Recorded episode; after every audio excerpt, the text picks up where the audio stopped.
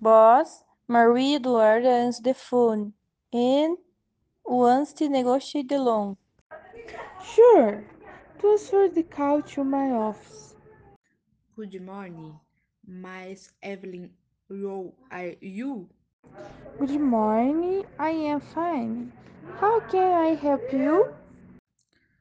I went to regret my debt you not by able to play tournament at honor. We can talk about the value. We could think of some way to divide this debt.